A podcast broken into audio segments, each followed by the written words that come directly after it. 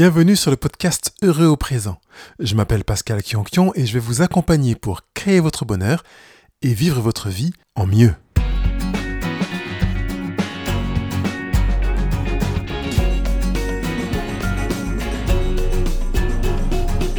Ce rendez-vous numéro 69 de Heureux présent est tout particulier puisque je reçois aujourd'hui Laurence Pinelli qui est naturopathe et qui a fait un DU euh, de micronutrition, exactement de nutraceutique.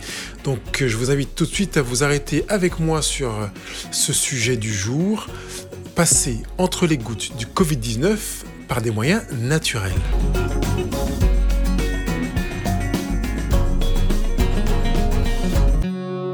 Bonjour Laurence, euh, je suis ravi d'être là aujourd'hui avec toi. Laurence Pinelli, naturopathe.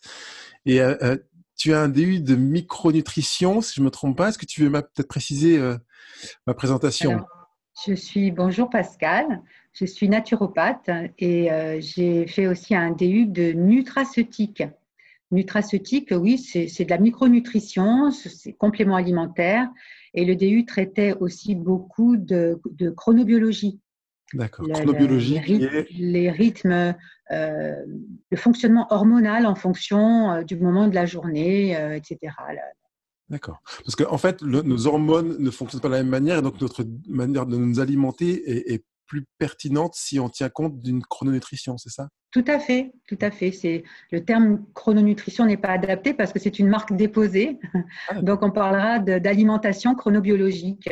C'est très importante, tout à fait surtout, euh, surtout au niveau de la, euh, de l'approvisionnement en, en, acides aminés aux neurotransmetteurs. Aujourd'hui, je voudrais qu'on se focalise sur le Covid-19. Tu sais qu'il y a une peur là en ce moment qui est mise en place. On a des chiffres qui sont considérables jour après jour. J'ai encore entendu ce matin aux informations les dizaines de, milliers de personnes atteintes en plus, le nombre de milliers de morts.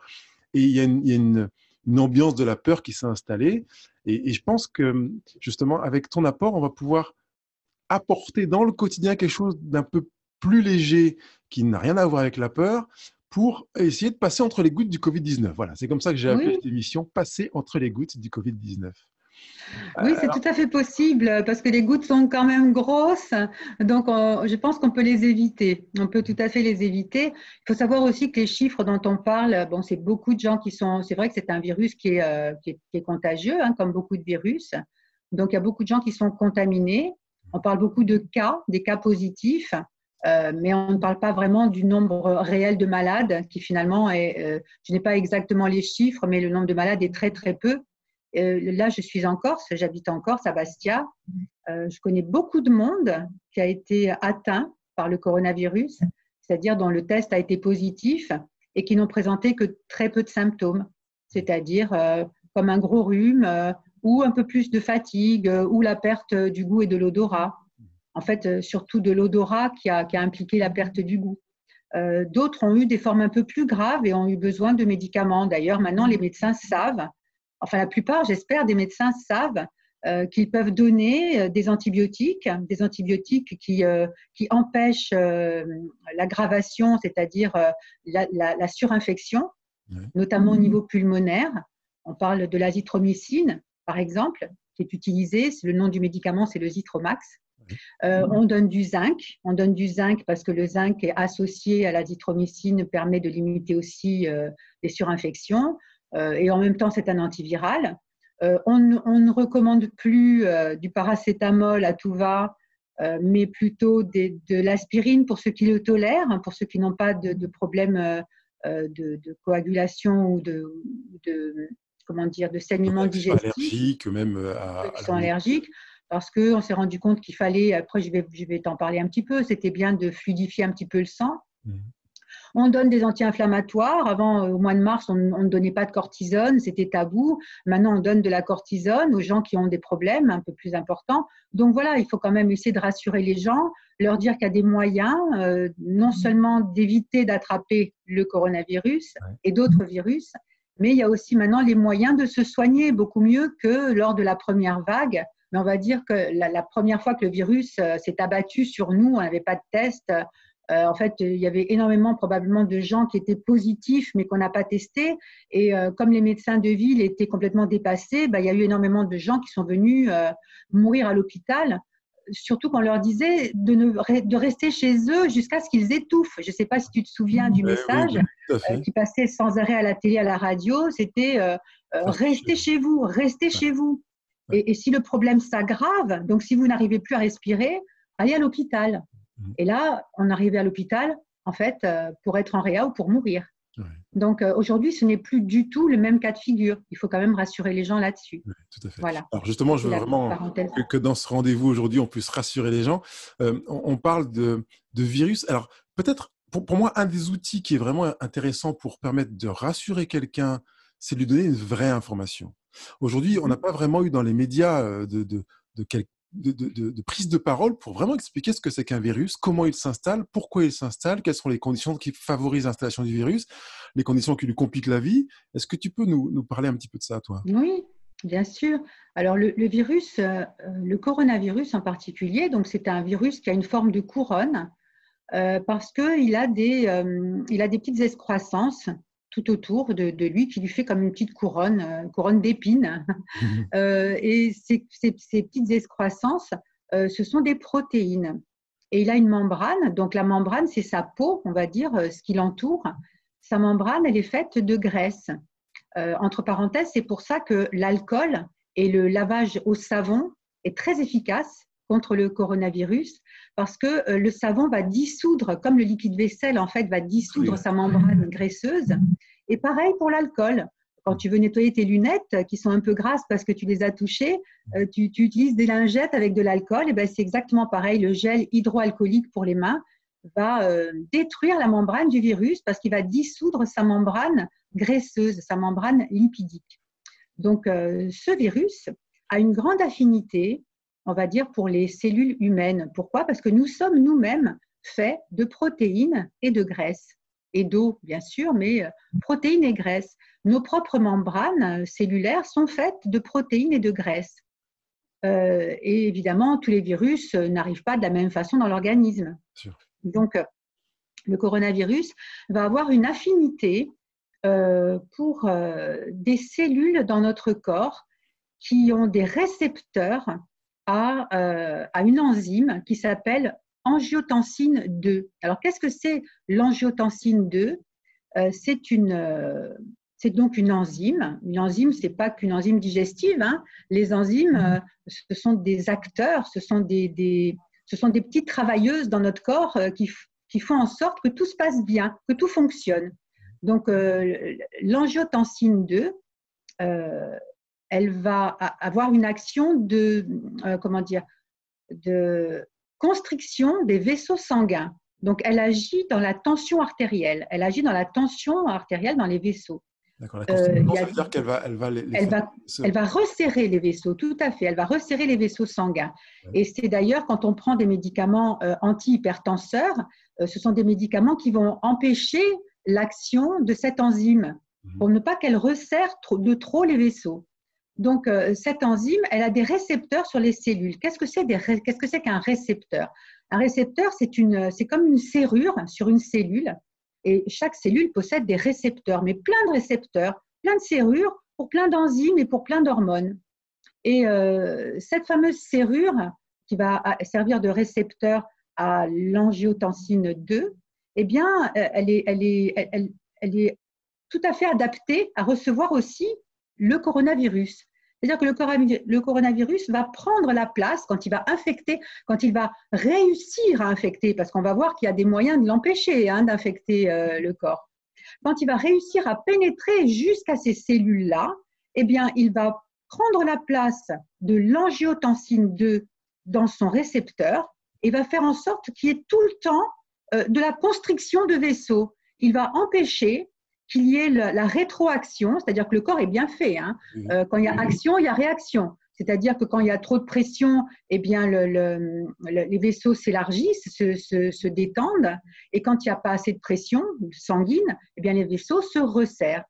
Donc, quand l'angiotensine 2 est trop, est, trop trop importante, qu'elle agit trop fort, eh bien, il y a un système de rétroaction dans le corps qui fait qu'elle se détend par une autre enzyme qui vient et qui, qui prend le contrôle. Eh bien, le coronavirus va faire en sorte de prendre le contrôle total. Donc, il va déclencher par là un phénomène inflammatoire. Euh, le corps va se défendre. Le corps va se défendre parce qu'il va voir que quelque chose ne, fonctionne pas. Euh, il, y a trop de, pression dans les vaisseaux. Euh, le sang se bloque parce que le, diamètre du vaisseau devient tellement petit que, le, globule rouge n'arrive plus à passer. Il y, a, un bouchon qui se forme. Et, et, bien sûr, quand il y a un bouchon qui se forme, ben, il y a une inflammation qui se produit. Quand il y a une inflammation, qu'est-ce qui se passe? Eh bien, il y a euh, une coagulation qui commence à se faire.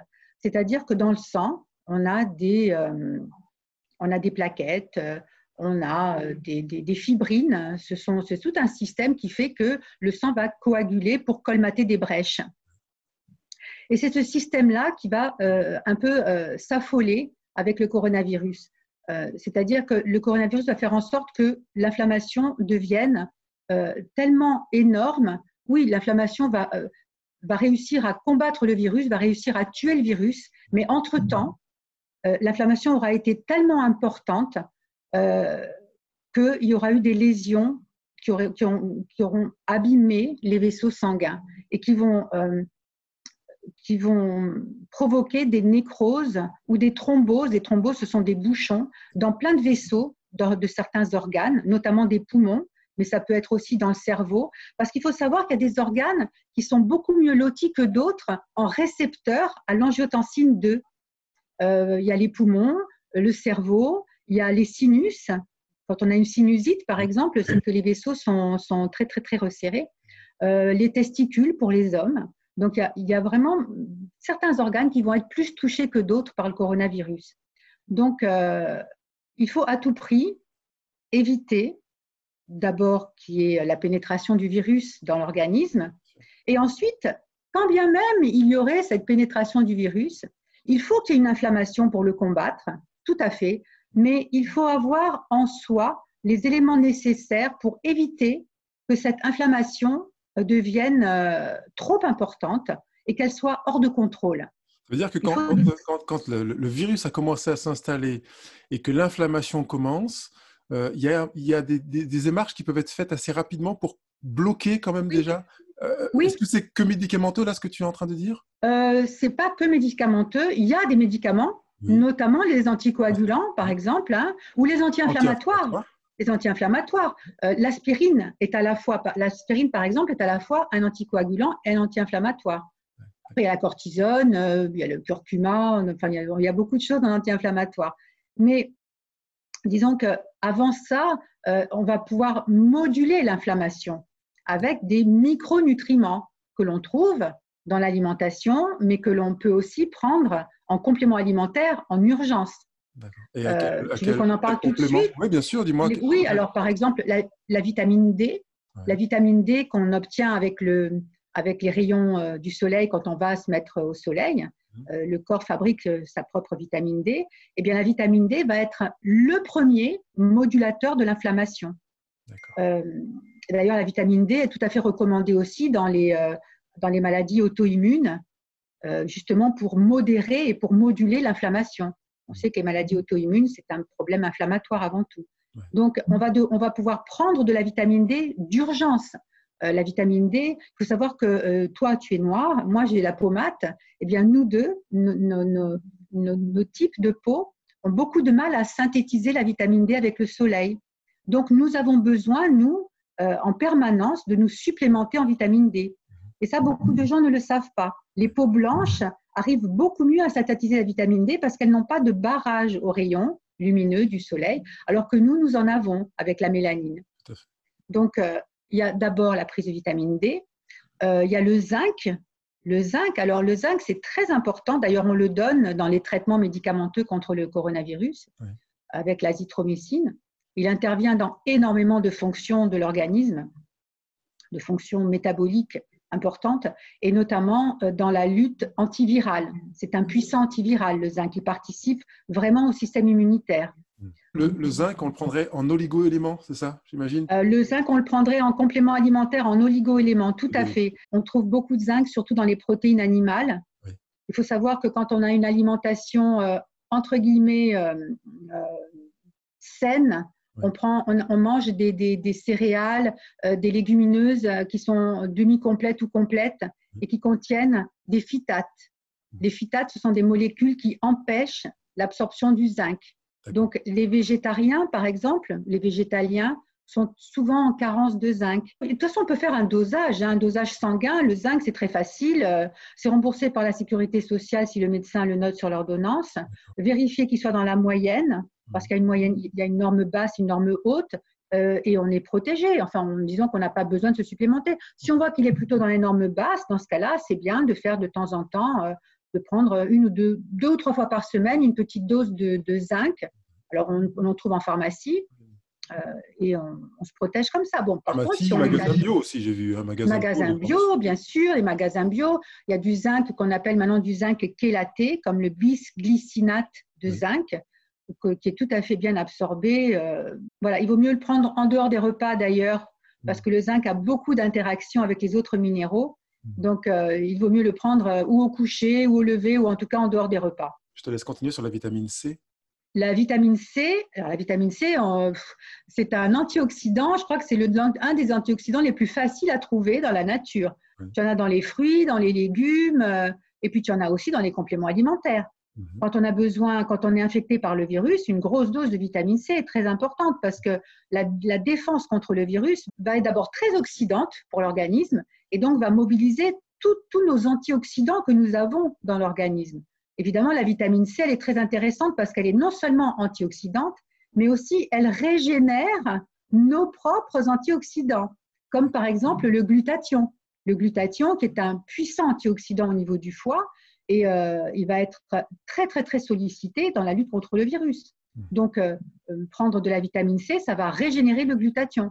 à propos de glutathion, on peut prendre aussi de la N-acétylcystéine. Alors ça, c'est un, acide aminé qui va être un précurseur du glutathion. On en trouve. Qu'est-ce que c'est qu'un précurseur pour ceux qui ne savent pas Il y en a qui savent. C'est-à-dire qu'un précurseur, c'est quelque chose qui va se transformer. Euh, par euh, une opération chimique dans l'organisme, qui va se transformer en autre chose. Donc, la N-acétylcystéine, va se transformer en glutathion dans le foie et euh, va permettre euh, euh, au foie de se détoxifier de se détoxifier aussi des virus, de se détoxifier des, molécules inflammatoires. C'est le foie hein, qui détoxifie l'organisme. Le foie filtre un litre et demi de sang par minute, c'est énorme. Donc, si, si, tu te supplémentes un petit peu en N-acétylcystéine, en NAC, eh bien, tu vas aider le foie à, se régénérer et en plus, tu vas aider aussi tes poumons euh, à se débarrasser euh, des, molécules inflammatoires et des virus parce que tu vas pouvoir euh, excréter du mucus grâce à la N-acétylcystéine. J'ai parlé de la vitamine D, de la vitamine C, du zinc, de la N-acétylcystéine.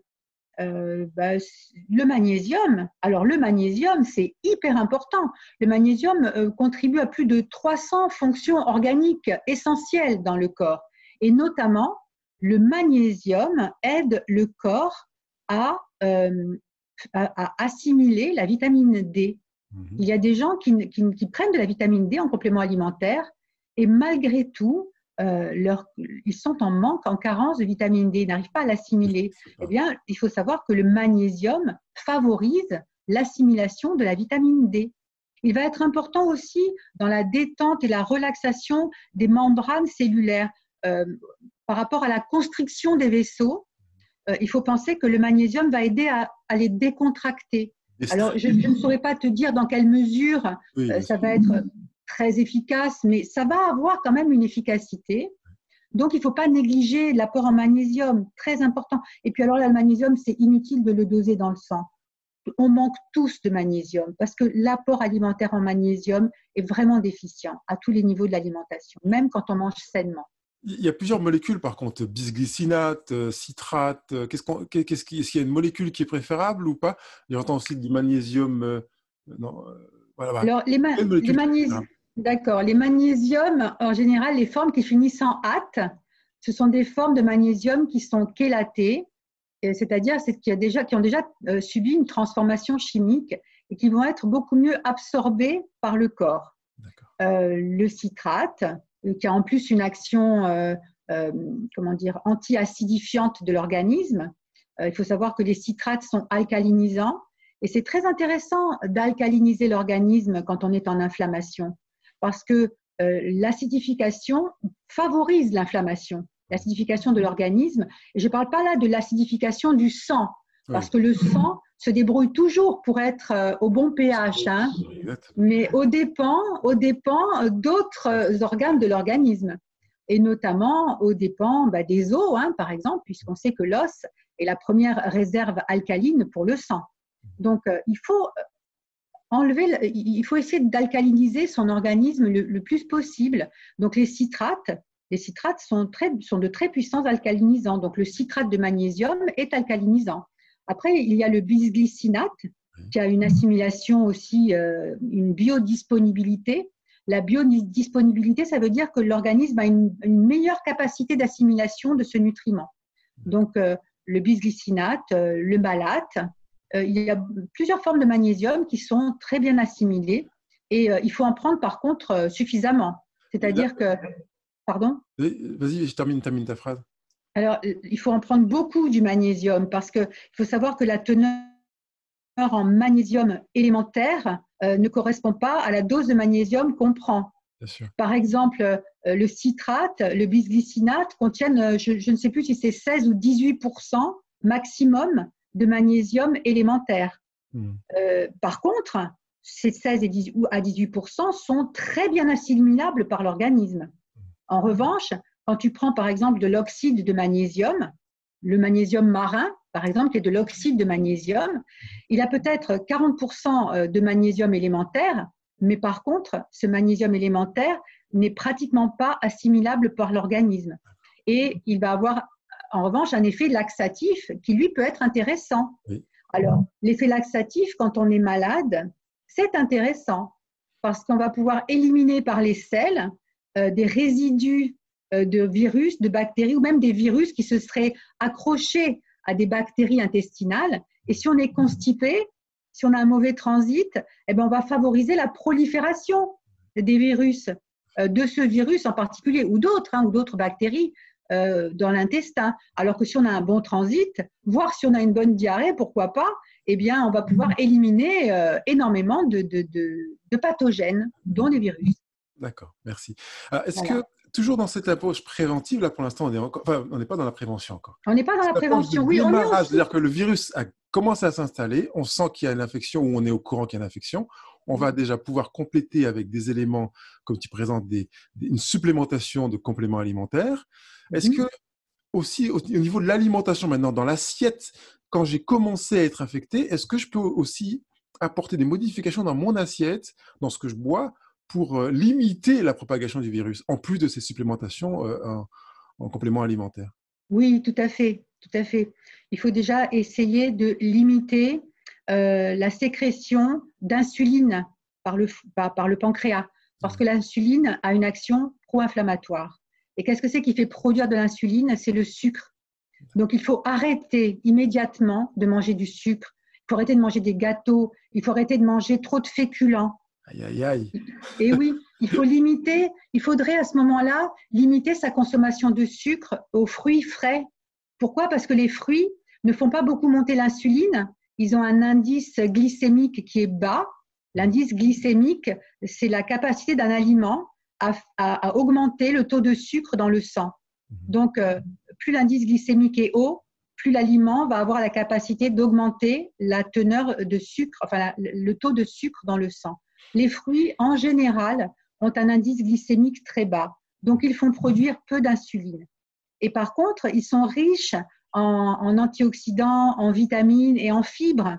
Donc les, fruits, alors je ne dis pas d'en manger 10 par jour, parce qu'à ce moment-là, même si l'indice glycémique est bas, il va y avoir une charge, une charge glycémique très très importante euh, et, qui sera difficile de, à ce moment-là de ne pas produire de l'insuline. Donc pas de sucre, éviter le sucre, éviter les féculents, surtout les féculents raffinés, euh, essayer de manger des légumes verts. Alors quand je dis légumes verts, c'est par opposition aux légumes féculents. Donc il y, a énormément de légumes qui vont venir euh, apporter des, vitamines, des oligoéléments. Il faut manger cru. Il faut manger des légumes, même de la viande crue du, poisson, enfin du, du, carpaccio, de poisson déjà préalablement surgelé, mais cru. Pourquoi du cru?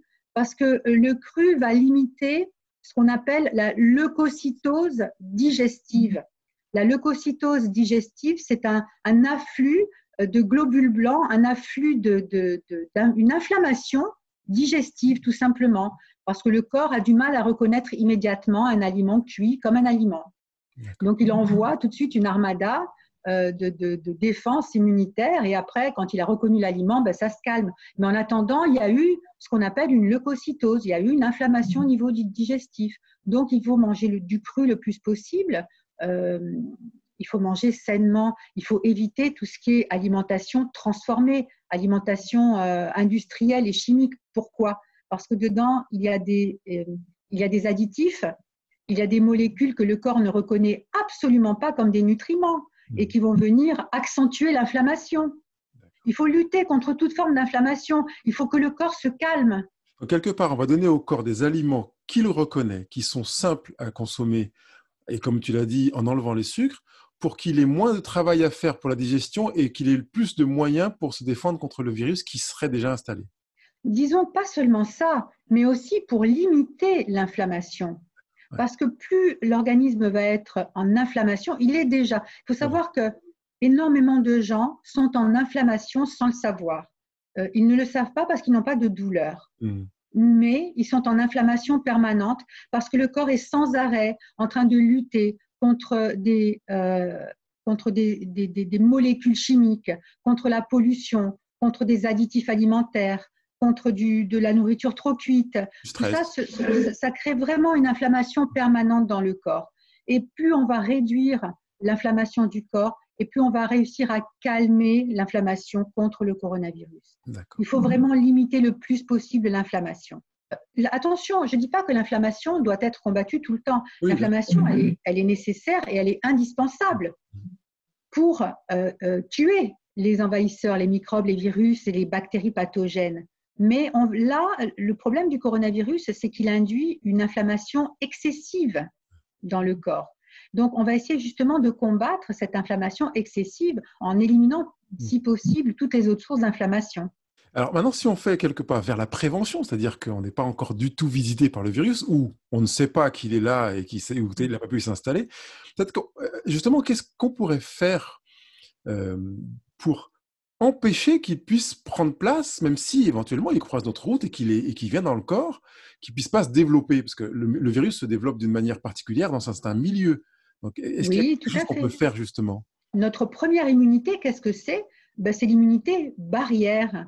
L'immunité barrière, c'est notre peau, ce sont nos muqueuses, euh, ce sont nos poumons, notre intestin, euh, tout ça, ce sont des barrières, ce qu'on appelle la, première immunité, l'immunité barrière. Donc, il faut essayer de faire en sorte que ces barrières-là soient euh, correctes, que, que, les murs n'aient pas de failles, qu'il n'y ait pas de, possibilité pour le virus de s'engouffrer dans nos failles. Concrètement, ça donne quoi alors? Alors, concrètement, par exemple, euh, c'est une bouche qui va être non pas acide quand on mange trop de sucre, la salive devient acide, une, acidité dans la bouche ben, va favoriser une pénétration virale plus facilement. Donc, pas de sucre, encore une fois. Euh, la salive doit être légèrement alcaline.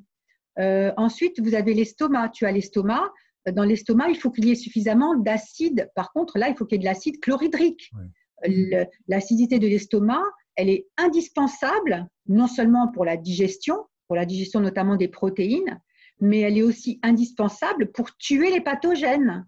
Les pathogènes, ça va être des bactéries indésirables et des virus.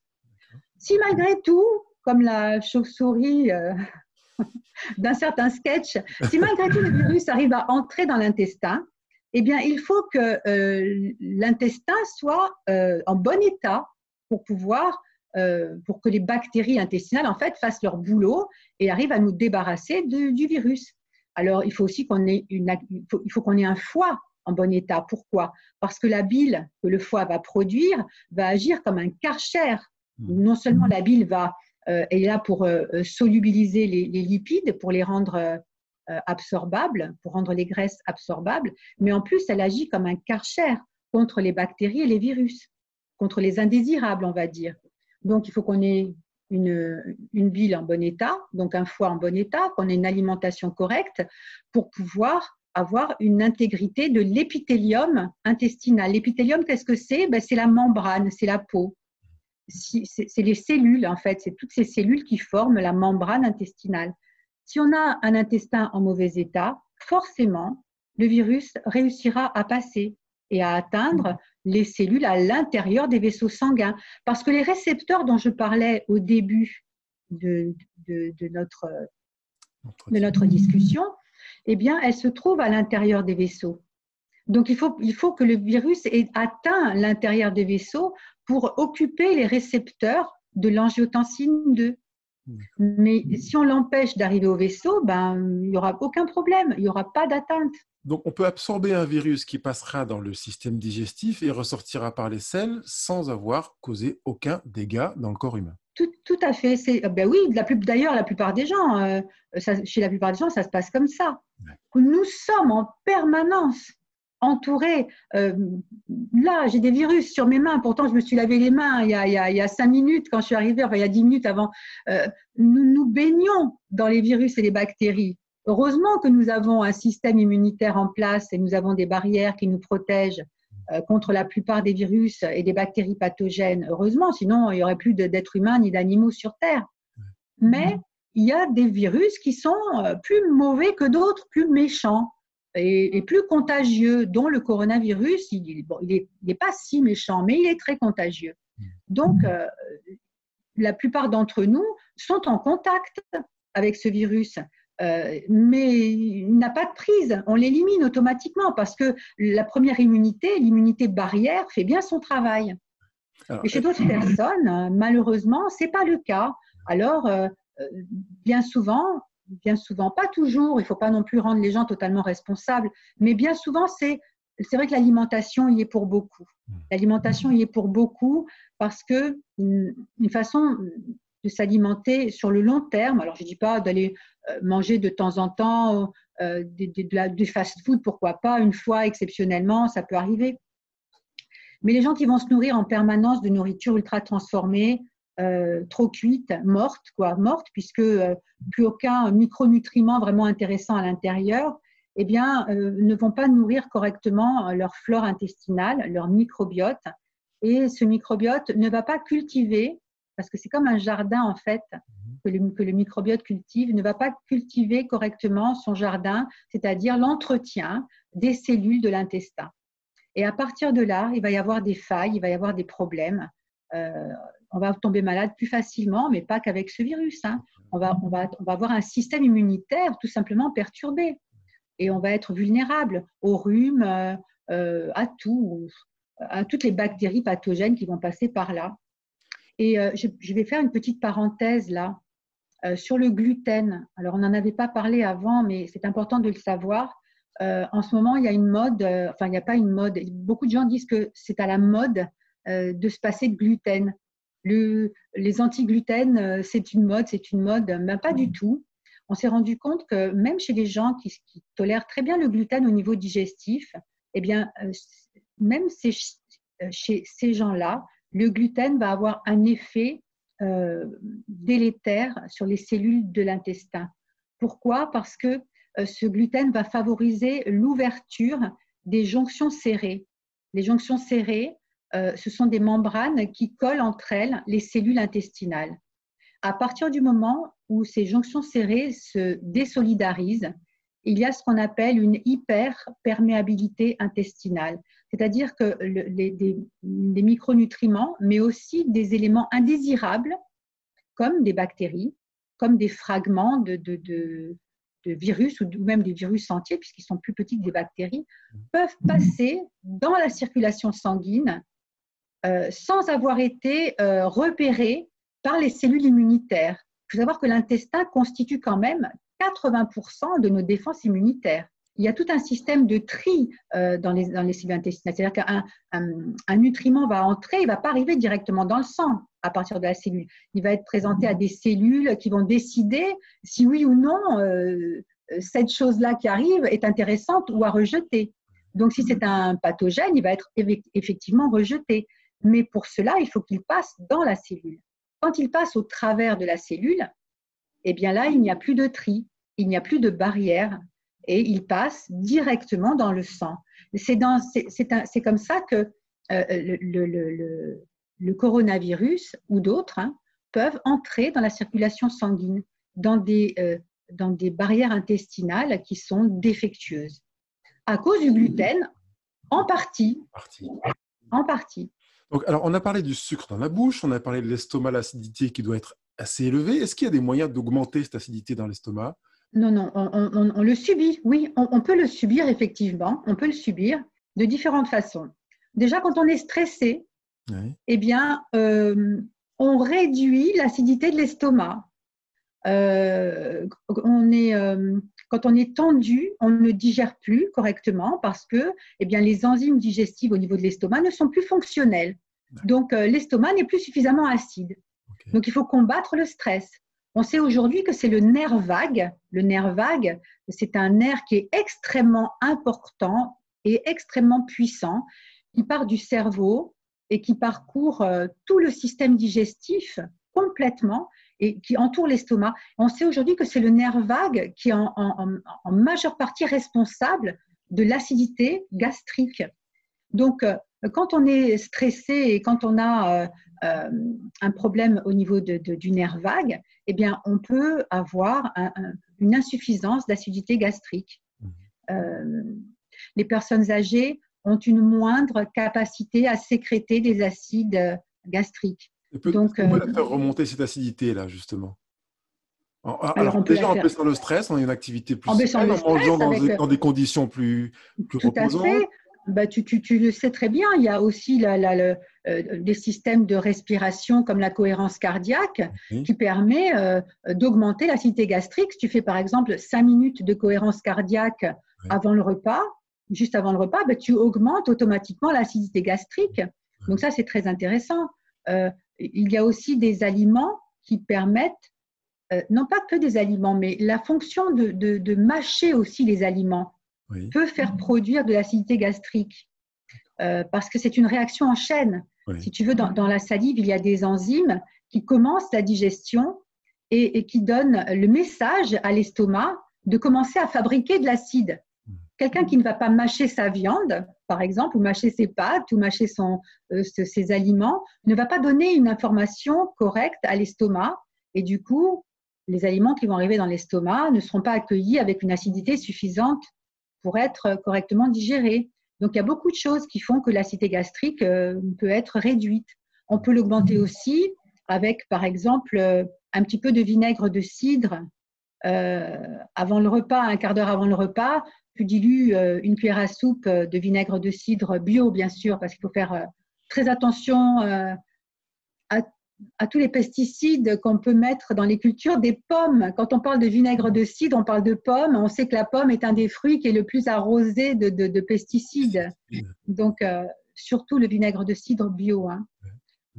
Il faut éviter aussi de prendre des inhibiteurs de la pompe à protons. Euh, ce sont des médicaments qui réduisent l'acidité gastrique et qu'on donne aux gens, euh, par exemple, quand ils, quand ils prennent des anti-inflammatoires. Pourquoi? Parce que les anti-inflammatoires vont neutraliser la, sécrétion de mucus au niveau de l'intestin, de pardon, de l'estomac, et vont rendre, et vont rendre la muqueuse de l'estomac plus euh, sensible à l'acidité. Donc, on leur donne en même temps à ces gens-là des, des antiacides pour protéger la paroi de l'estomac. Mais quelqu'un qui, quelqu'un qui est sous IPP, c'est son médecin qui lui l'a donné, donc on ne peut pas lui dire euh, réduisez vos IPP. Non, jamais. Alors, il faut savoir qu'un naturopathe n'a absolument pas le droit de dire à un de ses consultants euh, d'arrêter une médication. À, aucun moment, on a le droit de faire ça. Par contre, on peut, on peut, on peut conseiller aux gens d'en parler avec leur médecin traitant et leur dire voilà, euh, je suis sous IPP, je suis un peu inquiet, parce que l'acidité gastrique permet de, limiter l'entrée des pathogènes dans l'intestin. Est-ce qu'on pourrait arrêter ou pas, arrêter, mais au moins réduire la fréquence, diminuer? Exactement. En plus, les IPP ne sont pas faits pour être donnés au long cours. Ils sont faits pour être donnés dans un temps très très court, pendant euh, un traitement médical, jamais au long cours. Et ce qu'on voit malheureusement aujourd'hui, c'est que dès qu'une personne euh, n'arrive pas à digérer correctement, qu'elle a des remontées acides, on appelle des reflux gastro-œsophagiens, on la met sous IPP systématiquement. C'est une catastrophe parce que euh, en, réalité, le reflux gastro-œsophagien est la plupart du temps causé par un manque d'acidité gastrique. Et là, on leur donne des IPP qui vont réduire encore. Donc, on les condamne à une, certaine, certaine mesure à avoir des problèmes digestifs à vie, parce que de cette, acidité gastrique va dépendre tout le reste de la digestion la digestion des protéines. Et la digestion des protéines, elle est très importante à plusieurs titres. Euh, d'abord parce que nous sommes faits de protéines. C'est-à-dire que si nous ne mangeons pas de protéines, nous mourrons. Notre corps a besoin en permanence d'une certaine dose de protéines pour, pour se régénérer, pour que les cellules puissent se reproduire. Les cellules meurent, euh, d'autres naissent. il faut des protéines. Les enzymes sont des protéines. Les hormones sont des protéines. La peau, c'est de la protéine. Euh, enfin bon, nous sommes de la protéine. Et si nous ne mangeons pas suffisamment de protéines, eh bien, notre corps est en carence de protéines. Et du ça veut dire bah, qu'il faut manger beaucoup de viande alors? Non, ça ne veut pas dire qu'il faut manger beaucoup de viande. Il en faut un petit peu. Alors là, tu ne parles pas à une végétarienne. Tu parles à une omnivore euh, qui s'assume complètement. Donc, euh, il faut manger, à mon avis, bien sûr, après, d'autres euh, pourront me contredire, mais euh, il faut manger des protéines animales. Pourquoi? Parce que la protéine animale, c'est celle qui a, qui a la meilleure biodisponibilité. C'est-à-dire qu'on va, par exemple, dans de la viande ou dans du poisson ou dans de l'œuf ou dans du fromage, et encore pas tous les fromages, on parle bien de toutes les viandes animales, on va, on va absorber environ 70% de leurs protéines. Et dans une protéine végétale, par contre, même si elle est complète, on fait des associations. Hein, quand on mange végétarien, par exemple, on fait des associations entre des légumineuses et des céréales pour avoir la totalité des acides aminés. Les acides aminés, ce sont les constituants des protéines. Je fais une petite parenthèse. J'explique beaucoup pour que, pour que les gens comprennent. Oui, j'aime bien euh, une protéine, c'est comme un collier de perles et chaque perle est un acide aminé. Alors, il y a des colliers de perles où il y a, euh, il y a des colliers de perles, donc des protéines où il manque des perles roses, des perles bleues, et d'autres protéines où il manque les perles blanches et les perles vertes. Donc, euh, quand on mange de la viande, du poisson, des œufs, on va avoir toutes les perles et toutes les couleurs de perles sur le même collier. Alors que quand on mange euh, des céréales, des légumineuses, eh bien, les céréales vont avoir certaines couleurs, les légumineuses vont avoir les autres d'autres couleurs, et en les mélangeant, céréales et légumineuses, par exemple, on va avoir la totalité des acides aminés dans ces protéines végétales aussi. Sauf que leur biodisponibilité va être bien inférieure à celle des protéines animales. On va en absorber entre 30 et 40% à peu près. À condition qu'on ait une bonne mastication, qu'on ait une bonne acidité gastrique, parce que si en plus de ça, on mâche pas, euh, on n'a pas suffisamment d'acidité gastrique, eh bien cette biodisponibilité théorique de 30 à 40% de la protéine végétale, elle va être réduite à 10, 15, 20 Donc on va se trouver vraiment en carence de protéines. Et comme je te disais, nous sommes faits de protéines. Si nous n'en absorbons pas suffisamment, eh bien, nous n'arriverons pas à assurer non seulement la régénération cellulaire, qui est indispensable, mais aussi on ne va pas avoir suffisamment euh, de matériaux pour faire fonctionner correctement les enzymes et les hormones. Et donc le système immunitaire, euh, les cellules immunitaires, ce sont des protéines aussi. Voilà pourquoi je voulais faire cette petite parenthèse sur les protéines. L'intérêt de consommer des protéines est que ça va aussi participer à protéger le corps contre une éventuelle invasion virale. ah ben, tout à fait. Ça va donner au corps les armes pour se battre, tout simplement. Ça va euh, renforcer le système immunitaire. Et en même temps, ça va nous apporter du zinc, dont je parlais tout à l'heure. Parce que le zinc est présent, beaucoup présent dans les protéines animales. Est-ce qu'on pourrait euh, euh, faire une, sorte de, top 5 ou top 10, je ne sais pas comme tu le vois, d'aliments où on pourrait se dire, tiens, pendant cette période Covid-19, euh, surtout ne pas faire l'impasse sur tel, tel, tel aliment ou tel, tel, parce qu'on a parlé de groupes d'aliments déjà, mais peut-être qu'est-ce qu'il y a des aliments phares euh, qui sont en plus de saison hein, Je pense à, à du chou kale, euh, est-ce que, est que, tu en vois du gingembre ou autre qui, qui, te viendrait? On a parlé de curcuma tout à l'heure aussi. Oui, alors on peut tout à fait se focaliser sur, sur une alimentation très facile à obtenir parce que c'est une alimentation basique, très saine, qui n'a pas besoin de préparation bah, c'est tous les légumes de saison. Les légumes de saison, bah, il y a les choux, les poireaux. Euh, euh, les carottes, les navets. Oui, les carottes, les navets, euh, les betteraves. Il y a énormément de légumes de saison. On n'a pas besoin d'aller chercher des légumes extraordinaires. Hein. On a des légumes qu'on peut, par exemple, cuire à la vapeur et al dente. Pourquoi? Parce qu'on évite les désagréments du cru pour des personnes qui n'aiment pas ou qui, ballonnent un peu trop avec le cru. Eh bien, avec la cuisson vapeur, euh, on, va, pouvoir allier à la fois vapeur douce, hein. attention, pas vapeur dans, dans l'autocuiseur euh, trop puissante, la vapeur douce à 80-90 degrés qui va permettre de, de, de garder les, les, vitamines et les antioxydants et en même temps de rendre un peu plus digestes les fibres des légumes. Donc, euh, on va, donc, les légumes, les légumes, on peut, on peut en manger autant qu'on veut. Et les fruits, les fruits, c'est important. Alors, il faut savoir que je suis personnellement une, une adepte de l'alimentation faible en glucides, même très faible en glucides, parfois cétogène. C'est-à-dire que dans mon alimentation quotidienne, le fruit, c'est vraiment la portion congrue de mon alimentation. Mais je le recommande aux gens qui, n'ont pas cette habitude alimentaire parce que moi, dans ma façon de manger, je sais comment on fait pour manger euh, beaucoup de, de micronutriments euh, intéressants sans manger de fruits. Je mange beaucoup de légumes crus, je mange beaucoup de légumes. Euh, donc, aujourd'hui, ce n'est pas le conseil que je veux donner. Je, dis ça pour les gens qui me, qui me connaissent, qui vont dire mais qu'est-ce qu'elle dit là? Elle dit de manger des fruits. oui, il faut manger des fruits quand on, ne mange, quand on ne sait pas manger correctement faible en glucides. Donc, on va manger deux à trois fruits par jour, des fruits de saison, toujours de saison. Pourquoi de saison? Parce que les fruits et les légumes qui ne sont pas de saison, eh ben, ils ont été conservés dans des frigos ou par des procédés chimiques qui leur auront, qui leur auront retiré euh, pratiquement tous leurs micronutriments. Donc, ce n'est pas la peine. Donc, des, des, fruits et des légumes de saison, bon, éventuellement surgelés, pourquoi pas, puisque on sait que la, congélation ou la surgélation préserve la plupart des micronutriments.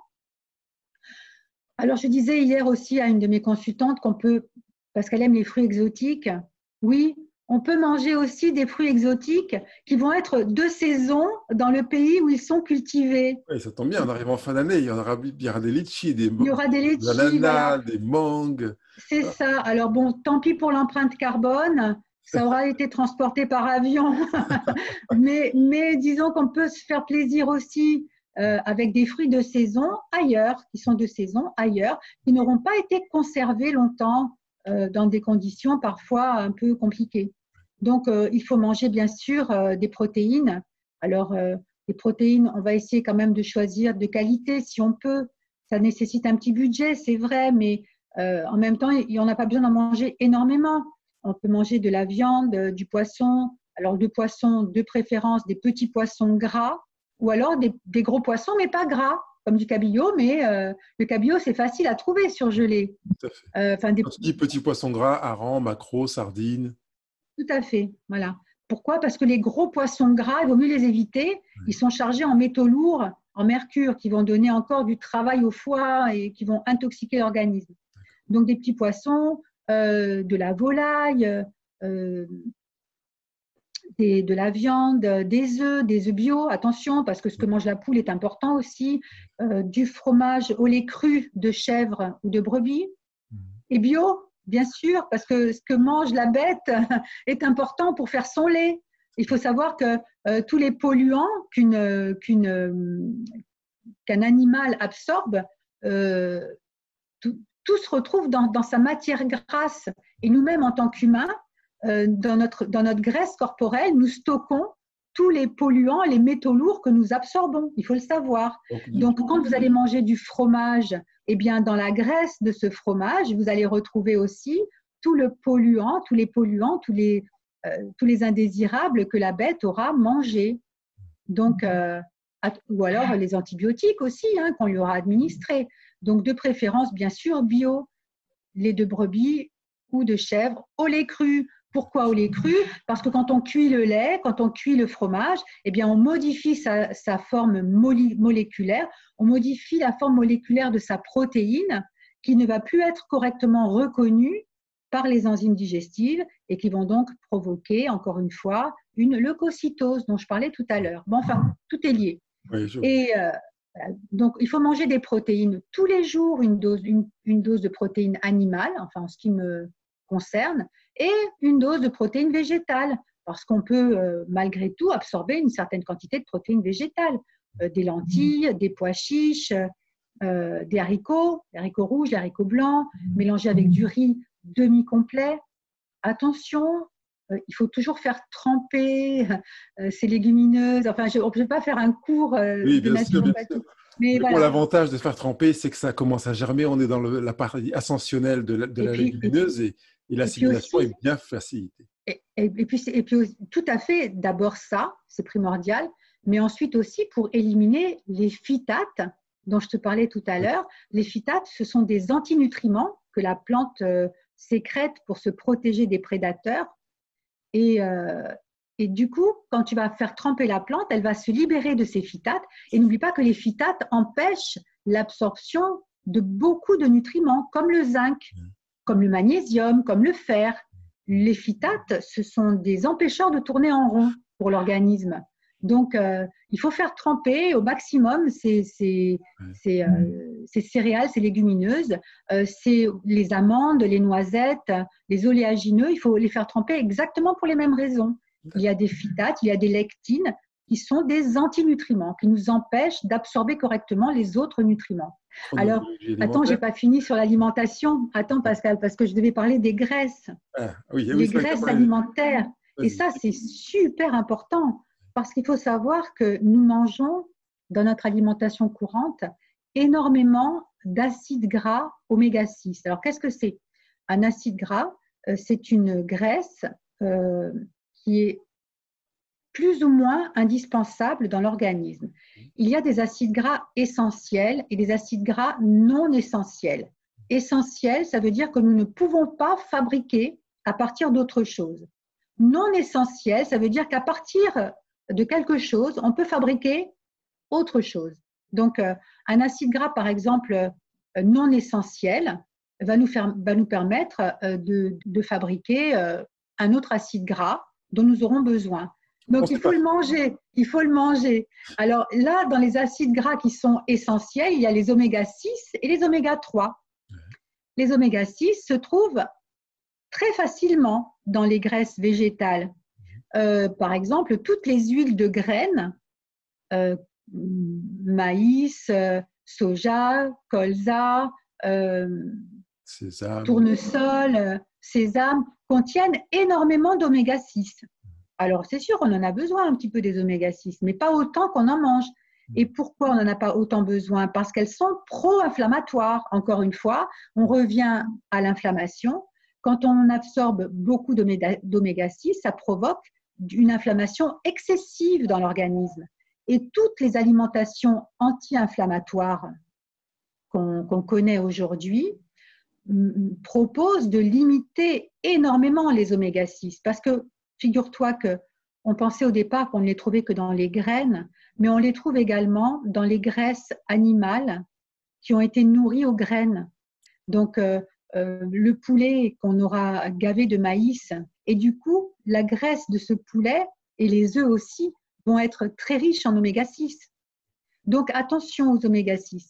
Donc, à partir du moment où on, peut difficilement les éviter dans les animaux, qu'on va quand même manger des protéines, hein, comme je dis tout à l'heure, à ce moment-là, il faut à tout prix les éviter dans les graisses, dans les huiles végétales. les oméga 9 sont très intéressants parce que les oméga 9 euh, peuvent être transformés dans l'organisme en d'autres euh, acides gras essentiels. Enfin, les oméga 9, c'est l'huile d'olive, euh, c'est l'avocat. Et l'huile d'olive, c'est un, non seulement un, un, acide gras très riche en oméga 9, mais aussi en antioxydants puissants. Donc, il faut que l'alimentation comporte beaucoup d'huile d'olive, mais de l'huile d'olive crue. Parce que même si son point de fumée, c'est-à-dire même si on peut la chauffer jusqu'à un certain stade sans qu'elle devienne toxique, et encore que je ne suis pas très sûre, euh, si on l'absorbe crue, on va bénéficier de ces, euh, de ces antioxydants. Alors que si on la cuit, ben on va détruire tout ça. Donc c'est dommage. Alors les oméga 3, on en trouve dans certaines graines, comme l'huile de lin, l'huile de cameline, qui ont aussi des oméga 6, c'est vrai, mais qui ont plus de 50% d'oméga 3. Alors celles-là, elles sont intéressantes. Mais attention, attention, parce que les oméga 3 végétaux euh, doivent être transformés en oméga 3 utiles pour nous par des enzymes dans notre corps. Hmm. Euh, c'est pas parce que tu vas manger de l'huile ou boire de l'huile de, de, cameline ou de, lin. ou de lin que tu vas absorber des oméga 3 utilisables immédiatement. C'est pas vrai. On a besoin d'enzymes qui va convertir d'une enzyme en particulier qui s'appelle delta 6 désaturase, qui va convertir cet oméga 3 végétal en oméga 3 utilisable, c'est-à-dire en EPA et en DHA. Et cette enzyme-là, malheureusement, eh bien, quand le corps est acidifié, quand tu es en inflammation, eh bien, cette enzyme-là, elle n'est pas active, elle n'est pas efficace. Et ces oméga 3-là, dans le meilleur des cas, ne vont te servir à rien. Et dans le pire des cas, risquent eux-mêmes d'être oxydés et de devenir oxydant. Ok? L'oméga 3 qui est présent dans la sardine, par exemple, ou le hareng, sont par contre, eux, assimilables facilement. Tout à fait, parce que ce sont des oméga 3 qui viennent d'animaux qui ont déjà opéré cette transformation pour nous. Donc, euh, on va absorber, on va manger du du, des petits poissons gras, on va absorber euh, leurs oméga 3 et ces oméga 3 là qui sont anti-inflammatoires vont être très intéressants pour euh, moduler justement l'inflammation causée par la maladie. Hmm. Et elles vont même empêcher notre système immunitaire de s'emballer et de devenir euh, trop, euh, trop efficace, on va dire, et de nous provoquer des problèmes, non seulement avec le virus, mais avec beaucoup d'autres, beaucoup d'autres choses, notamment les maladies auto-immunes.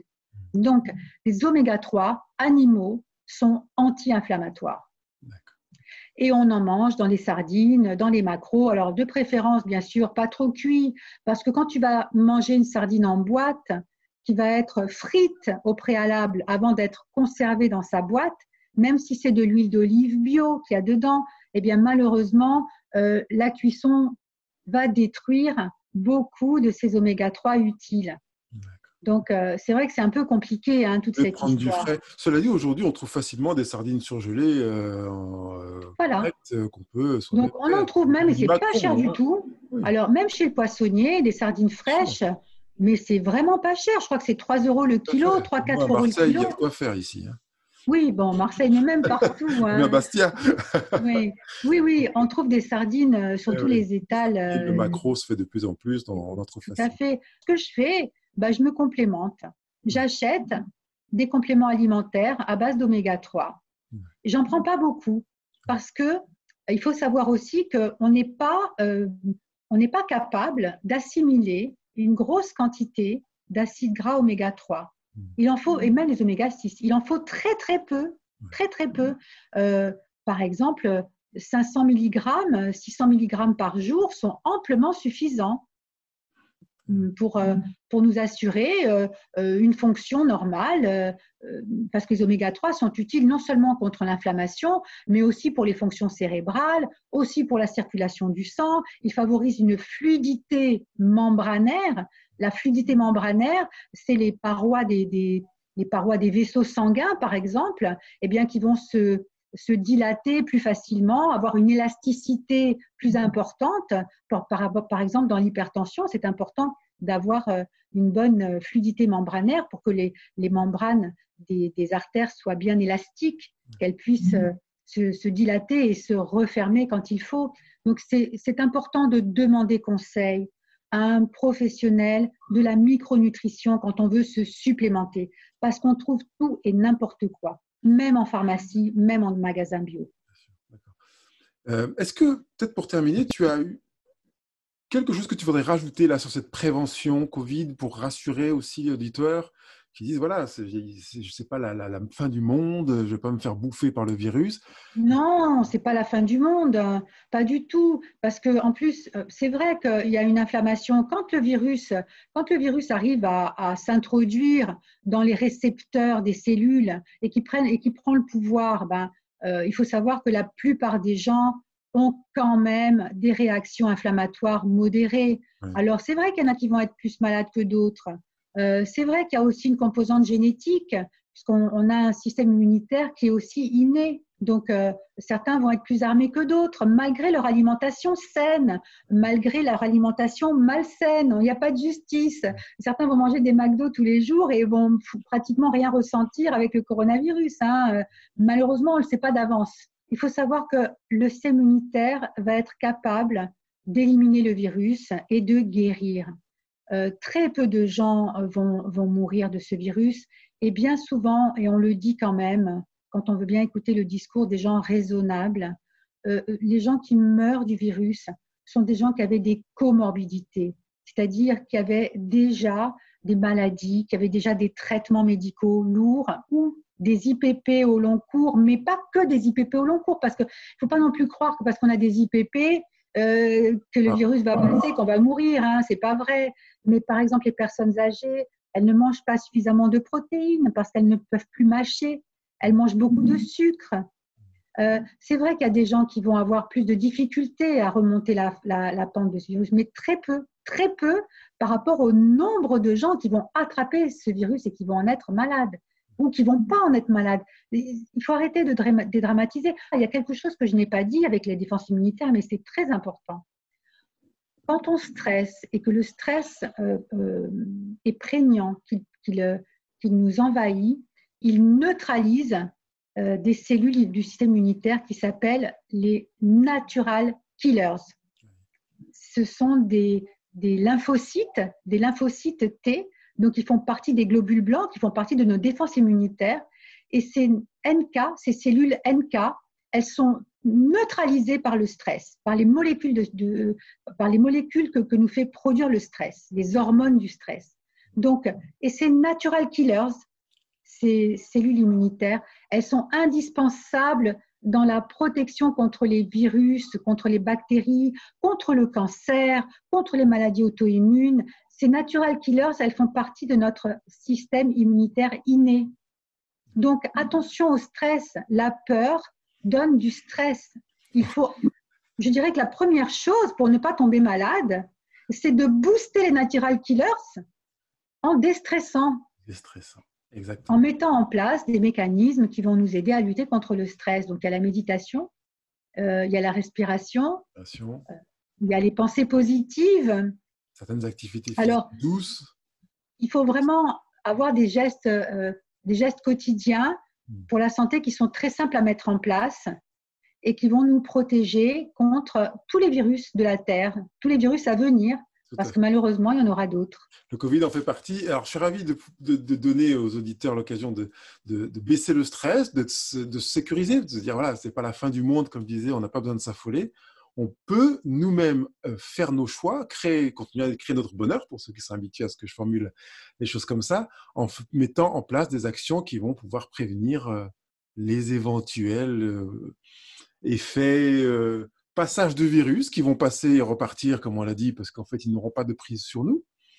Et puis, bah, si ça a démarré, ben, pouvoir, en plus éventuellement d'une médicamentation, faire des choix qui vont optimiser le, travail que fait notre corps qui est très très bien fait pour lutter contre cette maladie. Je te remercie Laurence. Alors, merci à toi, merci à toi Pascal. Et surtout, si quelqu'un a un test positif au coronavirus, il est malade, qu'il ne reste pas chez lui avec du paracétamol. surtout, euh, qu'il aille déjà voir son médecin immédiatement pour mettre en place une, euh, une thérapeutique médicale, des médicaments et se, se, complémenter immédiatement aussi en micronutriments dont j'ai parlé. Voilà. Je te remercie encore et puis euh, ce sera peut-être l'occasion de creuser davantage sur d'autres sujets, dont la chronobiologie. D'accord, volontiers Pascal. Merci à toi. Au plaisir, au revoir. Au revoir. Je vous remercie et vous félicite d'avoir été présent à ce rendez-vous. Euh, évidemment, je souhaite que vous viviez et pratiquiez les exercices que vous avez entendus, intégriez les notions que vous avez comprises, et puis que vous puissiez euh, bah, partager, partager avec les gens qui sont autour de vous, aller sur les réseaux sociaux, donner votre avis, poser vos questions, mettre vos commentaires. Vous avez tous les moyens pour faire cela, quel que soit le réseau social que vous utilisez. Quant à moi, je vous dis à très bientôt. Bye bye.